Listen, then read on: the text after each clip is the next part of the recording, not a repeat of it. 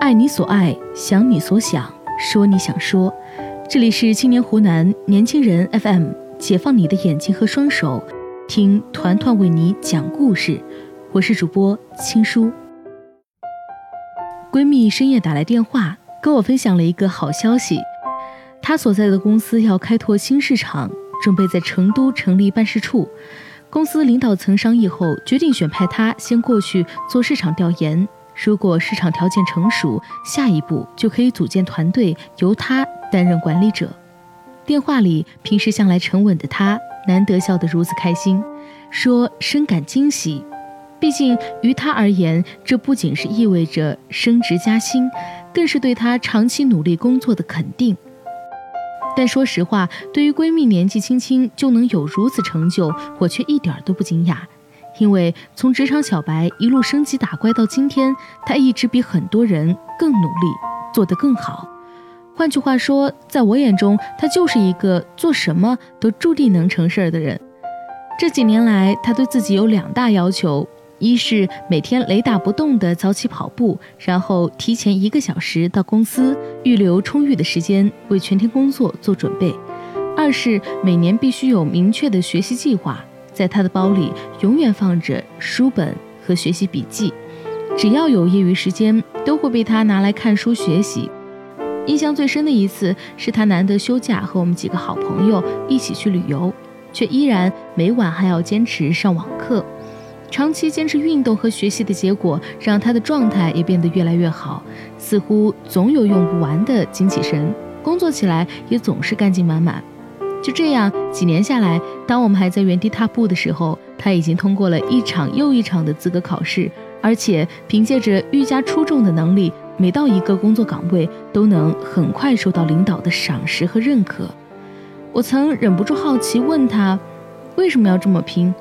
他给的答案是，就像有人喜欢把时间用来追剧一样，他只是喜欢把时间用来不断充实自己而已。我从来不觉得自己是在拼命啊，反而还很享受这个过程，能看着自己越变越好，是一件多么有成就感的事情。你看，时间从来都是公平的，区别只在于你如何对待它。相同的时间，把它用在不同的地方，结果就完全不同。你让你的时间有价值，你的人生才会不断增值。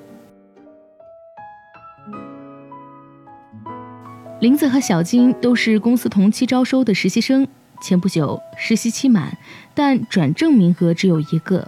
人事询问我的意见，作为主管的我毫不犹豫地选择了小金。其实，如果只论能力，两个人的差别并不大。甚至从学历上来看，林子的所毕业院校还要比小金来的知名。他们之间最大的差距是对时间管理能力的不同。实习三个月期间，林子每天准点上班，踩点下班。上班的时候，一有空闲就喜欢找同事闲聊八卦，或者刷抖音、看淘宝。然后还没等到下班，就开始想着怎么吃喝玩乐，好打发晚上的时间。但在小金身上，我看到的则是对待时间争分夺秒的态度。只要是在工作的时间段里，他都能做到全身心投入。自己手头上的事情做完了，会主动向部门里的同事请教学习，也很愿意帮别人做一些力所能及的事儿。从他的朋友圈里，我发现他有每天坚持英语打卡的习惯。原本还先入为主的认为这只是一种表面上的努力。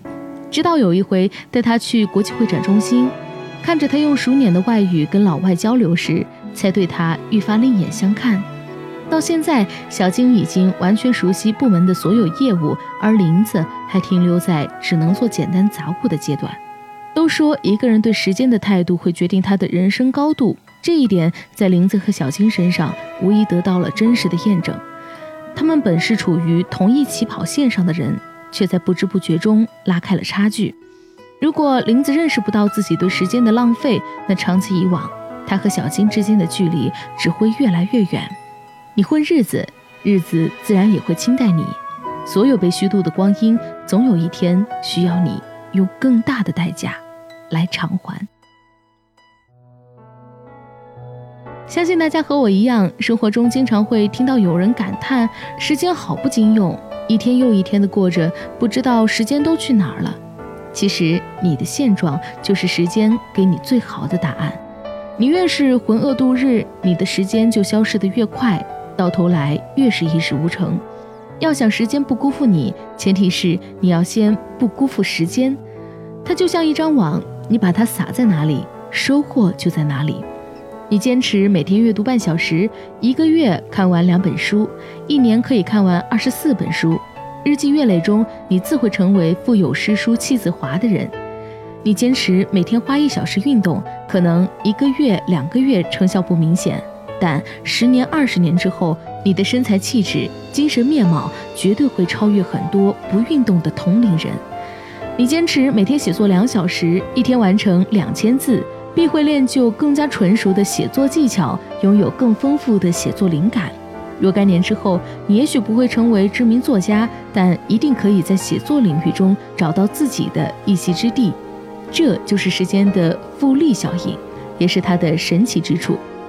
正如有一句名言说得好：“时间最不偏私，给任何人都是二十四小时；时间也最偏私，给任何人都不是二十四小时。同样是每天二十四小时，对于不同的人所成就的价值是截然不同的。”谁对时间最勤勉，时间才会对谁最慷慨。世界上一切成就的土壤是时间，它给空想者痛苦，给创造者幸福。你的时间花在了什么样的地方，你就会成为什么样的人。愿我们都能惜时如金，把握好属于自己的每一段时光，全力以赴分享更好的人生。晚安。